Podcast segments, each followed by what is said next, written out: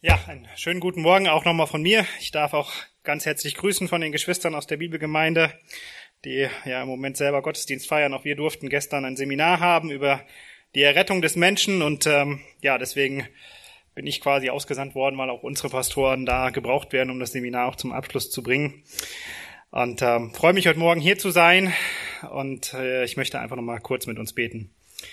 Großer Gott und himmlischer Vater, danke, dass ja, wir heute Morgen hier sein dürfen. Danke, dass wir dein Wort haben, was wir aufschlagen dürfen, um daraus zu lernen. Und ich möchte dich bitten, dass du mir Gnade gibst zum Reden, aber ähm, auch den Geschwistern zum Zuhören und dass du verherrlicht wirst.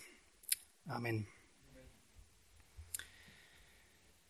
Einer der stärksten Vulkanausbrüche des 20. Jahrhunderts war der Ausbruch des Mount St. Helens am 18. Mai 1980. Es wurden 1,2 Kubikkilometer Material ausgeworfen. Die Aschesäule erreichte innerhalb von 10 Minuten eine Höhe von 19 Kilometern und der Ausbruch erreichte den Wert 5 von 8 auf diesem Index für die Explosivität von Vulkanen. Die Eruption des Vulkans hatte sich bereits gut zwei Monate vorher durch Erdbeben und auch durch kleinere Ausbrüche angekündigt und daher hatte die US-Regierung eine Sicherheitszone um diesen Vulkan eingerichtet. Doch trotz dieser Zone kostete der Ausbruch 57 Menschen das Leben. Einer dieser Menschen war Harry Randall Truman. Der damals 83-jährige Mann war Besitzer eines Gasthaus am Spirit Lake, circa 1,6 Kilometer von Mount St. Helens entfernt. Und äh, Harry Truman hatte während des Ersten Weltkriegs den Untergang seines Truppentransporters überlebt, nachdem dieser von einem deutschen U-Boot beschossen worden war. Also er hatte schon, war erprobt. Und jetzt wollte er nicht einfach nur deshalb sein Gasthaus verlassen, weil irgendwelche Wissenschaftler dachten, er sei in Gefahr. Truman sagte, ich habe keine Ahnung, ob der Vulkan ausbrechen wird. An anderer Stelle wird er wie folgt zitiert, wenn der Berg verschwindet, verschwinde ich mit ihm. Diese Gegend ist dicht bewaldet. Spirit Lake liegt zwischen mir und dem Berg. Und der Berg ist eine Meile entfernt. Der Berg wird mir nicht wehtun. Am 18. Mai 1980 wurden Harry Randall Truman und sein Gasthaus unter 40 Metern Schlamm und Schmutz begraben und seine Leiche wurde nie gefunden. Wir denken jetzt vielleicht, was für ein dummer Sturkopf.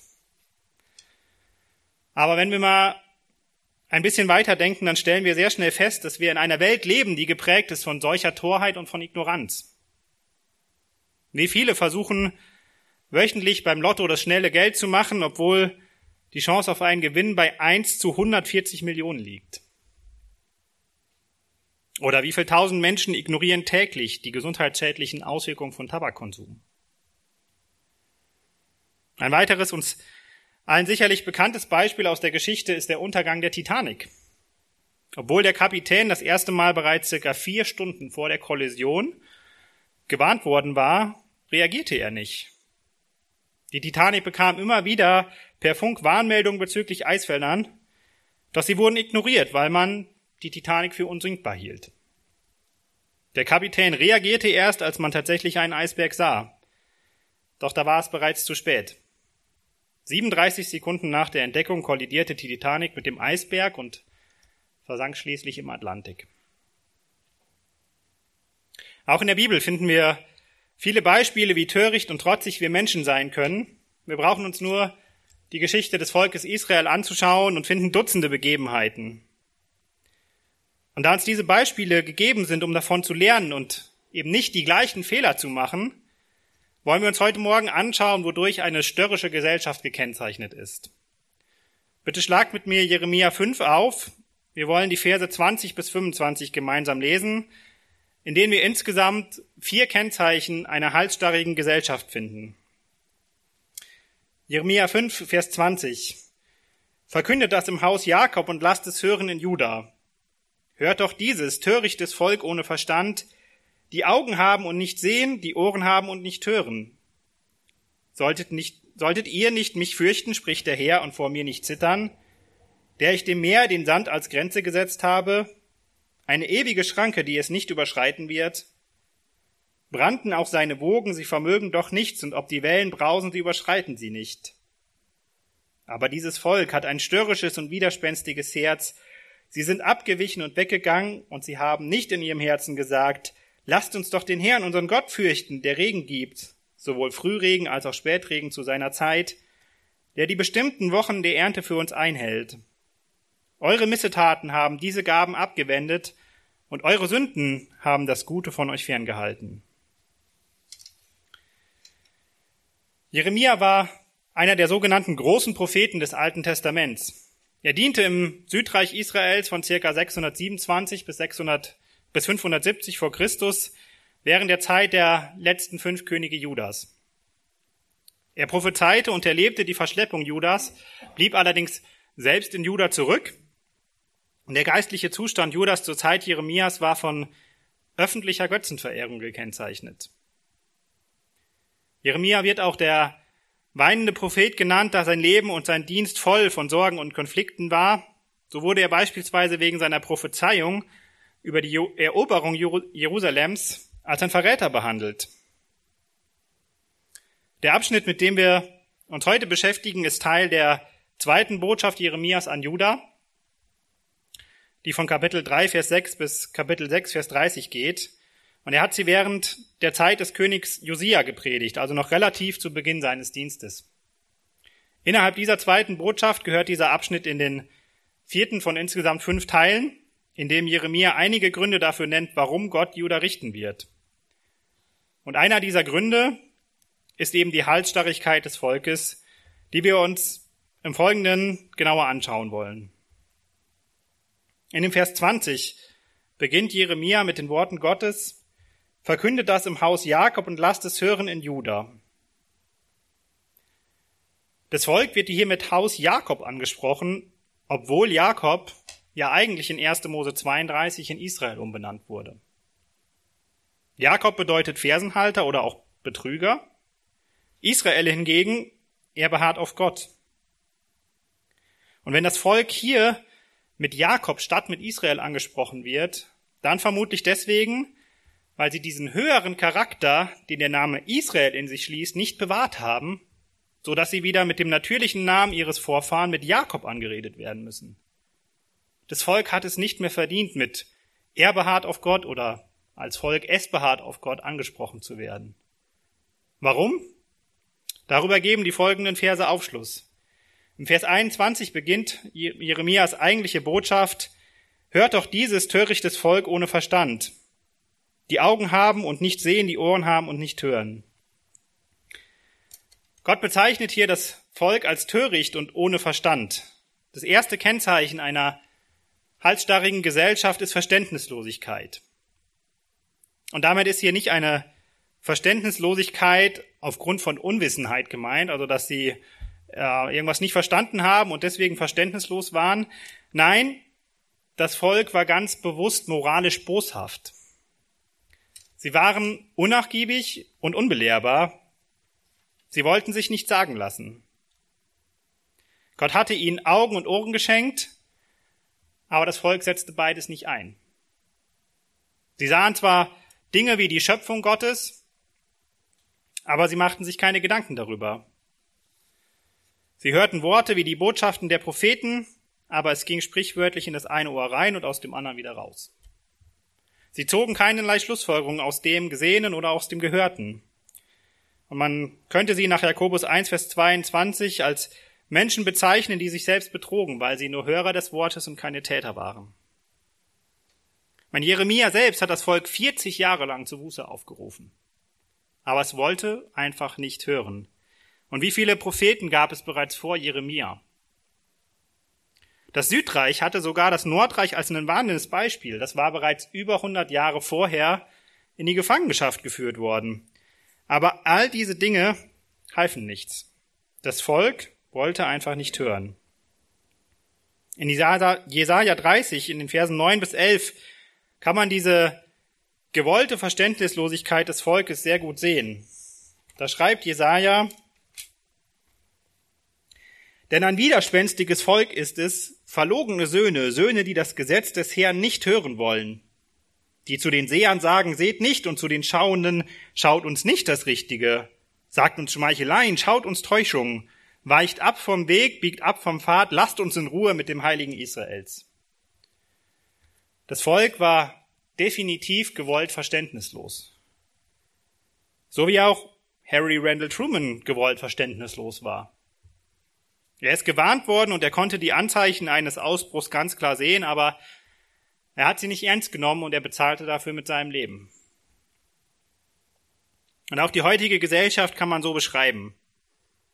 Sie haben Augen und sehen nicht und sie haben Ohren und hören nicht. Nehmen wir nur die Evolutionstheorie als Beispiel. Obwohl es genügend echte wissenschaftliche Beweise gegen die Evolutionstheorie gibt, hält der Mensch an dieser Theorie fest. Warum? Ganz einfach deshalb, weil er dadurch die Existenz eines Schöpfers leugnen kann und damit auch den Autoritätsanspruch, den der Schöpfer über ihn als ein Geschöpf hat. Dabei macht sich Gott auch heute noch auf eine so vielfältige und klare Art und Weise verständlich. Ich meine, wir müssen bedenken, dass Gott der Schöpfer der Kommunikation ist. Und da wird er wohl wissen, wie er mit uns kommunizieren muss, dass wir es auch verstehen. Aber die Menschen stellen ihre Ohren auf Durchzug.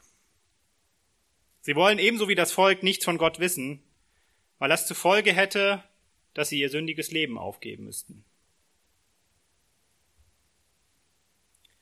Gott tadelt das Volk hier aber nicht nur wegen seiner Torheit und seiner Verständnislosigkeit. In dem Vers 22 fährt Jeremia fort mit den folgenden Worten Gottes.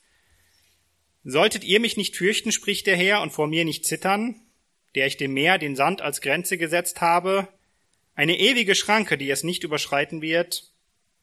Brannten auch seine Wogen, sie vermögen doch nichts, und ob die Wellen brausen, sie überschreiten sie nicht. Was will Gott hier dem Volk mit dem Beispiel von dem Meer und dem Sand sagen? Gott will dem Volk aufzeigen, dass es seine Vorsehung in der Schöpfung verachtet, geschweige denn ihn dafür fürchtet. Das zweite Kennzeichen einer trotzigen und halsstarrigen Gesellschaft ist die Verachtung der Vorsehung Gottes. Gott hat es bei der Schöpfung ganz bewusst so geplant, dass zwischen dem Meer und dem Festland der Strand liegt. Und das nicht, damit wir eine Möglichkeit haben, einen schönen Urlaub zu verbringen. Nein, Gott hat den Sand als Grenze des Meeres eingesetzt. Natürlich ist es im Urlaub schön anzusehen, wie die Wellen sich bei sonnigem Wetter seicht am Sand brechen und ähm, das Wasser vor und wieder zurückgeht. Ah, und sicher ist es auch für Kinder eine Freude, dort zu spielen und vor den Wellen wegzulaufen. Aber wer schon mal bei richtig stürmischem Wetter am Meer gewesen ist, der ist sicher froh gewesen, dass er oben am Deich stehen bleiben konnte und einfach nur zusehen konnte, wie sich diese gewaltigen Wellen am Strand brechen. Und wir alle kennen Bilder von richtigen Sturmfluten. Stellt euch mal die Auswirkungen vor, wenn es den Strand nicht gäbe. Ich meine, was passiert, wenn der Mensch diese Vorsehung Gottes ignoriert und seine Häuser eben bis an den Wasserrand baut, konnten wir in jüngster Vergangenheit erst sehen. Zunehmende Naturkatastrophen sind eindeutig eine Folge der Verachtung der Vorsehung Gottes. Der Mensch ist gegenüber der Natur so machtlos, aber Gott nicht. Er ist der Schöpfer. Und wenn er zu einem Sturm sagt, schweig, werde still, wie Jesus es in Markus 4, Vers 39 tut, dann legt sich der Sturm. Die Jünger reagierten richtig mit großer Furcht auf diese Allmacht Gottes. Das Volk damals in Juda aber nicht, obwohl die Festsetzung der Grenze des Meeres eigentlich ein genauso großes Wunder ist wie die Stillung eines Sturms. Und wenn Gott die Vorsehung aufheben würde, die er in der Natur getroffen hat, dann wäre es sehr schlecht um uns bestellt. Gottes Tadel an das Volk geht aber noch weiter. In den Versen 22 und in den Versen 23 und 24 sagt er, aber dieses Volk hat ein störrisches und widerspenstiges Herz.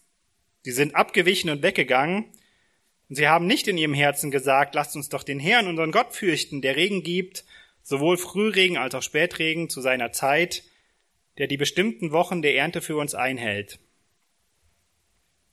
Das Volk war nicht nur verständnislos und verachtete die Vorsehung Gottes in der Schöpfung, Nein, es war schlichtweg auch undankbar.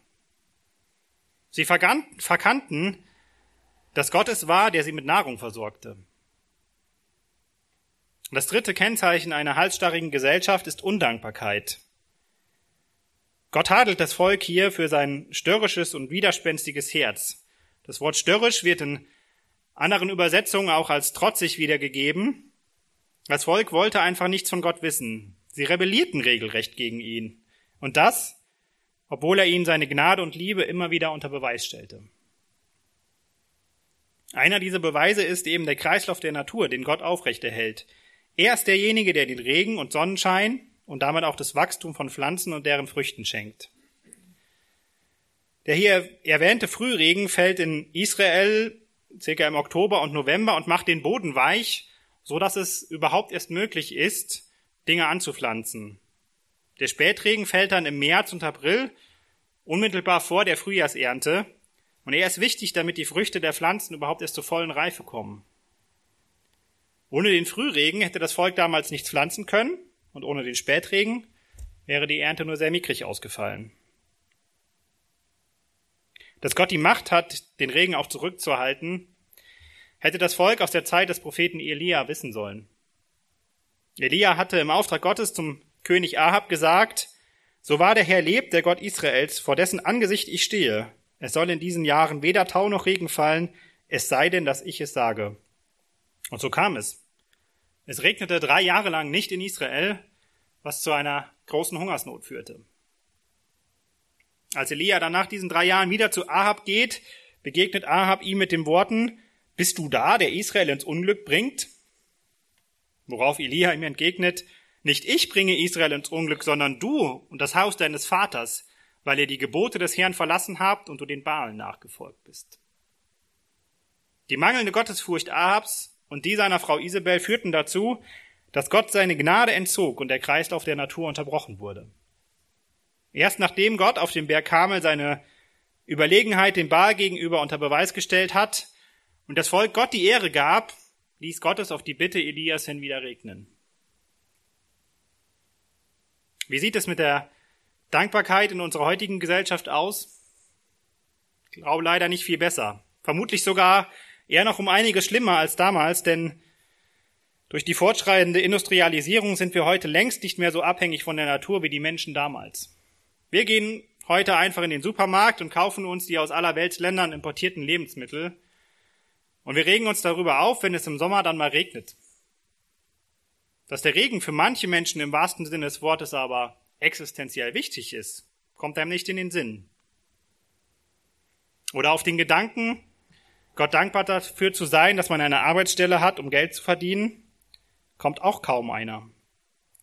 Manche Leute haben aus Angst, ihren Job zu verlieren, mehr Respekt vor ihrem Chef, als sie vor Gott haben. Oder denken wir mal an das, was hier in der Gemeinde vor zwei Wochen gefeiert wurde. Erntedank. Wer kann damit heute noch was anfangen? Wie schade ist es eigentlich, dass dieser Tag in vielen Gemeinden in Deutschland kaum eine Erwähnung findet und dabei müssten wir eigentlich jeden Tag Erntedank feiern. Wir sollten jeden Tag dankbar sein für das, was Gott uns gibt und dass er uns versorgt. Und eine weitere Frage, wo wird heute noch vor dem Essen gebetet? Oder ist es nur eine Pflichterfüllung? Wenn überhaupt, dann wahrscheinlich nur in Familie mit gläubigen Eltern. Die heutige Gesellschaft strotzt nur so von Undankbarkeit und an sich braucht uns das nicht wundern, denn auch Paulus hat Timotheus schon geschrieben, dies aber wisse, dass in den letzten Tagen schwere Zeiten eintreten werden, denn die Menschen werden selbstsüchtig sein, geldliebend, prahlerisch, hochmütig, lästerer, den Eltern ungehorsam, undankbar, unheilig, lieblos, unversöhnlich, verleumder, unenthaltsam, grausam, das Gute nicht liebend, Verräter, unbesonnen, aufgeblasen, mehr das Vergnügen liebend als Gott, die eine Form der Gottseligkeit haben, deren Kraft aber verleugnen. Ich meine, welche dieser Dinge treffen auf unsere heutige Gesellschaft nicht zu?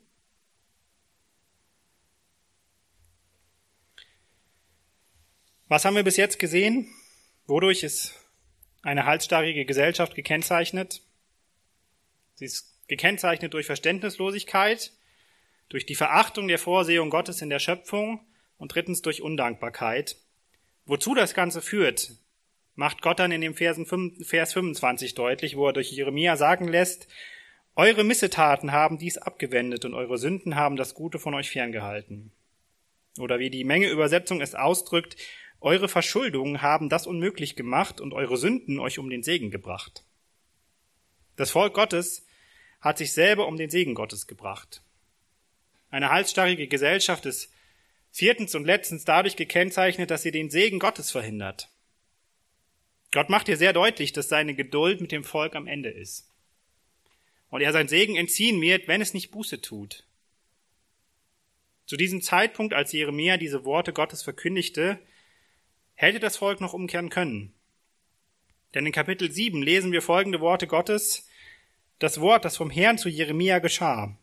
Stell dich in das Tor des Hauses des Herrn, rufe dort diese Worte aus und sprich, hört das Wort des Herrn, ganz Juda, die ihr durch diese Tore kommt, um den Herrn anzubeten. So spricht der Herr der Herrscher, der Gott Israels, macht gut eure Wege und eure Taten, dann will ich euch an diesem Ort wohnen lassen. Und verlasst euch nicht auf Lügenworte, wenn sie sagen, der Tempel des Herrn, der Tempel des Herrn, der Tempel des Herrn ist dies. Denn nur wenn ihr eure Wege und eure Taten wirklich gut macht, wenn ihr wirklich Recht übt untereinander, den Fremden, die Weise und die Witwe nicht unterdrückt, kein unschuldiges Blut an diesem Ort vergießt und nicht an anderen Göttern nachlauft zu eurem Unheil, dann will ich euch an diesem Ort, in dem Land, das ich euren Vätern gegeben habe, wohnen lassen von Ewigkeit zu Ewigkeit. Das Volk hätte die Möglichkeit gehabt, das Gericht abzuwenden, wenn es Buße getan hätte. Und Gott hat sie unzählige Male gewarnt, aber letztendlich half eigentlich nur noch, wenn ich hören will, muss fühlen. Das Volk wusste ganz genau, welche Konsequenzen ihr Ungehorsam haben wird. Denn Gott hatte das Volk Israel damals noch im Gesamten in 5. Mose 28 gewarnt. In dem ersten Abschnitt von den Versen 1 bis 14 hatte Gott dem Volk ganz klar gesagt, mit welchem Segen das Volk rechnen kann, wenn es gehorsam ist. Gott in den Versen 3 bis 5 Gesegnet wirst du sein in der Stadt und gesegnet wirst du sein auf dem Feld. Gesegnet wird sein die Frucht deines Leibes und die Frucht deines Ackerlandes und die Frucht deines Viehs, der Wurf deiner Rinder und der Zuwachs deiner Schafe. Gesegnet wird sein dein Korb und dein Backtrog. Und Vers 12a. Der Herr wird dir seinen guten Schatz, den Himmel auftun, um deinem Land Regen zu seiner Zeit zu geben und um alles Tun deiner Hand zu segnen. Genauso hatte Gott dem Volk aber auch gesagt, welche Konsequenzen Ungehorsam haben wird. So lesen wir in den Versen 15 bis 17. Es wird aber geschehen, wenn du der Stimme deines, des Herrn deines Gottes nicht gehorchst, so dass du nicht darauf achtest, alle seine Gebote und seine Ordnung zu tun, die ich dir heute gebiete, dann werden all diese Flüche über dich kommen und dich erreichen. Verflucht wirst du sein in der Stadt und verflucht wirst du sein auf dem Feld, verflucht wird sein dein Korb und dein Backtrog. Und Vers 32 und 33, Deine Söhne und deine Töchter werden einem anderen Volk gegeben und deine Augen werden es sehen und werden nach ihnen schmachten den ganzen Tag, aber du wirst machtlos sein. Die Frucht deines Ackers und all dein Erworbenes wird ein Volk verzehren, das du nicht kennst, und du wirst nur unterdrückt und zerschlagen sein alle Tage. Das Volk wusste, welche Strafe ihnen für ihren Ungehorsam blühte, aber sie blieben unbelehrbar. Doch Gott lässt sich nicht spotten. 605 vor Christus eroberte der babylonische König Nebukadnezar Jerusalem ein erstes Mal, 598 vor Christus ein zweites Mal und 586 vor Christus wurde Jerusalem dann endgültig zerstört. Jedes Mal wurden einige tausende Gefangene weggeführt. Das Volk erntete, was es säte. Es säte Ungehorsam und erntete Fluch. Es ist ein anschauliches Beispiel für Hebräer 10, Vers 31, wo es heißt, es ist furchtbar, in die Hände des lebendigen Gottes zu fallen. Der Fluch durch den Ungehorsam des Volkes Israel hält bis heute an. Seit der Zeit damals steht das Volk unter Fremdherrschaft. Und auch wenn es heute wieder ein eigenständiger Staat ist, so leben die Menschen dort dennoch nicht in Frieden. Sie werden regiert durch die Angst und den Schrecken vor Terroranschlägen und außerdem leben immer noch mehr Juden außerhalb von Israel als in Israel selbst. Das Volk steht weiterhin unter dem Fluch Gottes. Wie ich zu Beginn bereits gesagt habe, sollte uns das Volk als ein warnendes Beispiel dienen. Und darum sollten wir zusehen, dass unser persönliches Leben eben nicht die Kennzeichen einer Halsstarre aufweist. Wie das geht? Eigentlich ganz einfach. Erstens, sei verständig und sei belehrbar. Lasst uns unsere Augen und Ohren richtig einsetzen. Hören wir wirklich hin auf das, was Gott uns sagt. Wir werden im Neuen Testament immer wieder dazu aufgefordert zu hören. Jesus selbst sagt häufig, wer Ohren hat zu hören, der höre. Und das eben nicht mit Ohren, die auf Durchzug stehen. Wenn Gott etwas sagt, dann ist es wichtig. Nehmen wir uns ein Beispiel an den Berührern, von denen gesagt wird, diese aber nahmen mit aller Bereitwilligkeit das Wort auf und untersuchten täglich die Schriften, ob dies sich so verhielte. Zweitens, sei gottesfürchtig. Sprüche 9, Vers 10 sagt schon, die Furcht des Herrn ist der Weisheit Anfang und der Kenntnis des Alleinheiligen ist Einsicht. Und auch das Volk ist in Jeremia 9, Vers 22 bis 23 ganz klar aufgefordert worden, Gott zu fürchten. Dort steht, so spricht der Herr, der Weise rühme sich nicht seiner Weisheit und der Stärke rühme sich, der Starke rühme sich nicht seiner Stärke, der Reiche rühme sich nicht seines Reichtums, sondern wer sich rühmt, rühme sich dessen, Einsicht zu haben und nicht zu erkennen, dass ich der Herr bin, der Gnade, Recht und Gerechtigkeit übt auf der Erde. Denn daran habe ich gefallen, spricht der Herr. Wir sollten Gott immer wieder neu die Ehre geben, die ihm gebührt. Vielleicht machen wir einfach nochmal einen Spaziergang durch die Natur und danken Gott für seine Schöpfung und für die Vorsehung, die er in seiner Schöpfung eingebracht hat. Mein, bei dem Sturm heute macht das sicherlich Spaß, da sich einfach mal durchpusten zu lassen, aber muss natürlich auch vorsichtig sein, dass man da jetzt nicht gerade ähm, durch den Wald geht und nachher noch von einem Baum erschlagen wird. Aber kann man ja auch später machen. Vielleicht sollten wir uns auch die Aufforderung Salomos zu Herzen nehmen, der seinen Bericht über alle seine Versuche, irgendwie Erfüllung im Leben zu finden, mit folgenden Worten beendet. Das Endergebnis des Ganzen lasst uns hören. Fürchte Gott und halte seine Gebote. Denn das soll jeder Mensch tun, denn Gott wird jedes Werk, es sei gut oder böse, in ein Gericht über alles Verborgene bringen. Ich möchte an dieser Stelle eine Warnung an diejenigen aussprechen, die ihr Leben mit Gott noch nicht in Ordnung gebracht haben. Der Vers sagt ganz klar, dass es einmal ein Gericht geben wird. Gott wird richten. Aber wir werden sicher nicht durch unsere guten Werke gerettet. Das bringt die Bibel an anderen Stellen ganz klar zum Ausdruck. Wenn du dein persönliches Leben mit Gott noch nicht in Ordnung gebracht hast, dann tu Buße. Setz dein Vertrauen auf das stellvertretende Opfer, das Jesus Christus am Kreuz auf Golgatha verbracht hat. Kehre um.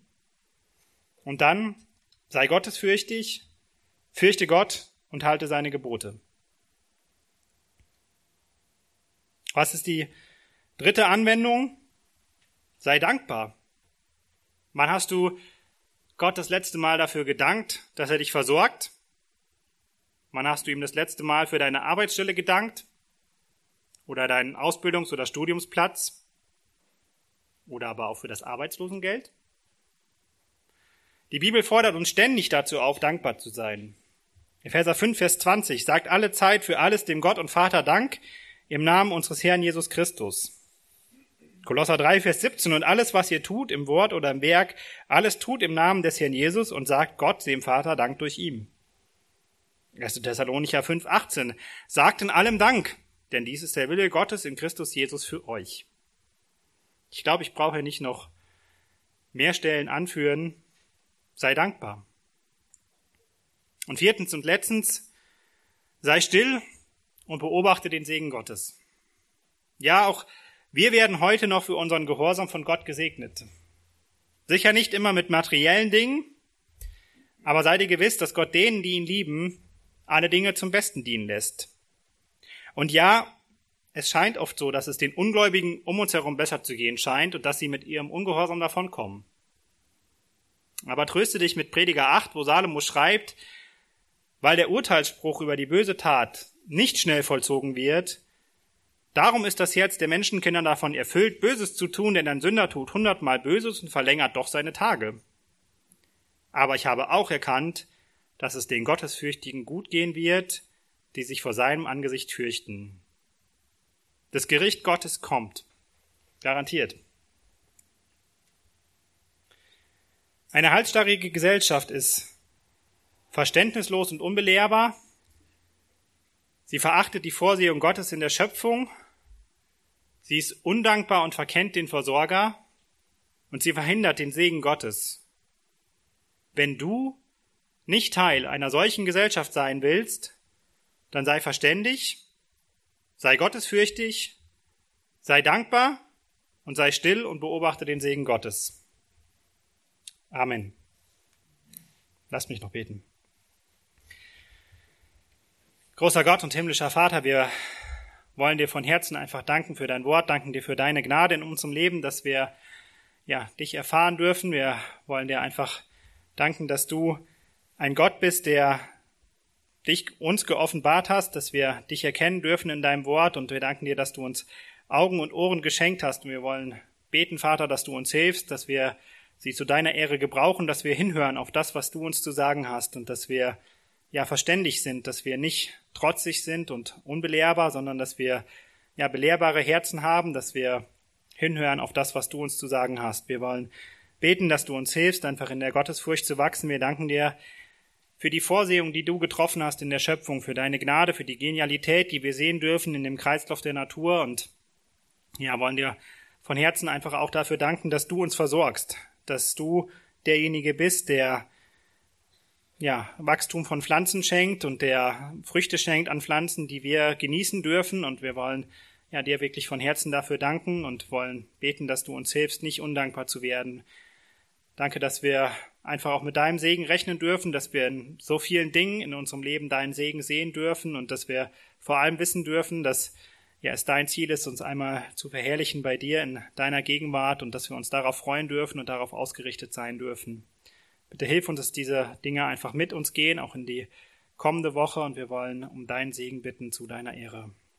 Amen.